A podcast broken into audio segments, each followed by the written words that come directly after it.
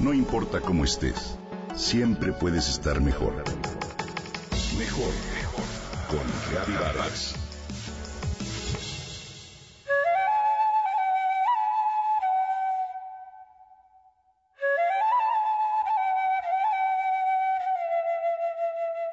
Al par de África y mientras el avión se eleva, sientes que más que dejar un continente, dejas un estado mental. Escribe Francesca Marciano. No encuentro mejor forma de expresar lo que te sucede cuando tienes el privilegio de visitar estas tierras. Estamos en Kenia. Todos los días nos levantamos siete adultos y ocho jóvenes y niños a las cinco y media de la mañana para iniciar las caminatas matutinas o bien para subirnos en los coches descapotables manejados por los guías locales y salir con el corazón agitado con la ilusión de poder divisar animales salvajes. El sol comienza a salir mientras la luna todavía alumbra nuestro paso. Me siento dichosa por encontrarme entre mi familia y ver las reacciones de mis nietos. La convivencia es inmejorable. Los adolescentes no tienen otro lugar a donde ir y los niños encuentran que hay otras maneras de divertirse más allá de los electrónicos.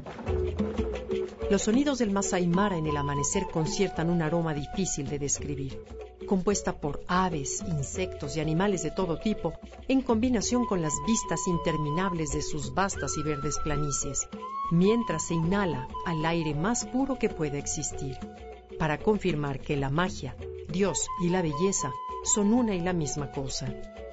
A pesar de la hora, los despertares así no pueden ser más que felices.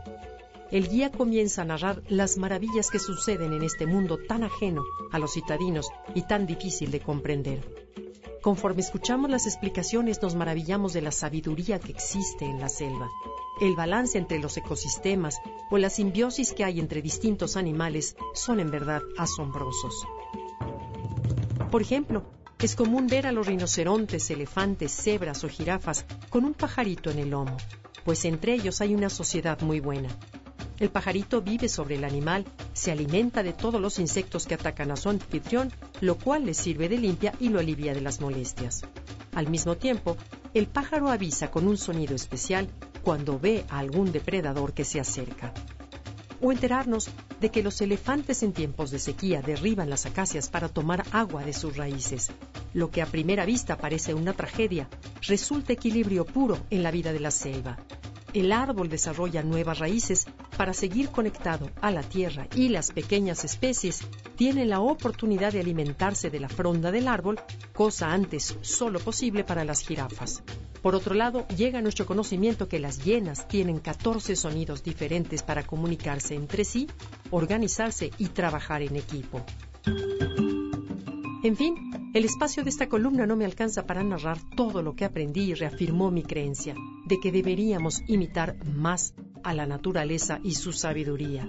Estuvimos en tres campamentos, dos de ellos conformados por tiendas de campaña, por lo cual durante las noches pudimos escuchar el rugido de los leones, el barritar de los elefantes y el ulular de los búhos tan cercanamente que parecerían animales domésticos. Dicho sea de paso, cuesta un poco acostumbrarse a ello. En los descansos, cuando el calor del sol los animales duermen, se viven los instantes más silenciosos y pacíficos de la vida.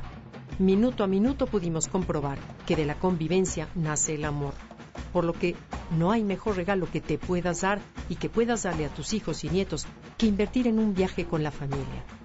Y sí, cuando dejas esas tierras, dejas no solo el conocimiento adquirido, la amabilidad de su gente, las experiencias vividas, sino el estado de plenitud mental que África te regala.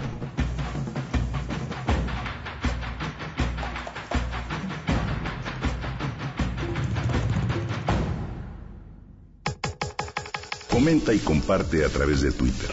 Gaby-Vargas. No importa cómo estés, siempre puedes estar mejor. Mejor, mejor. Con Vargas.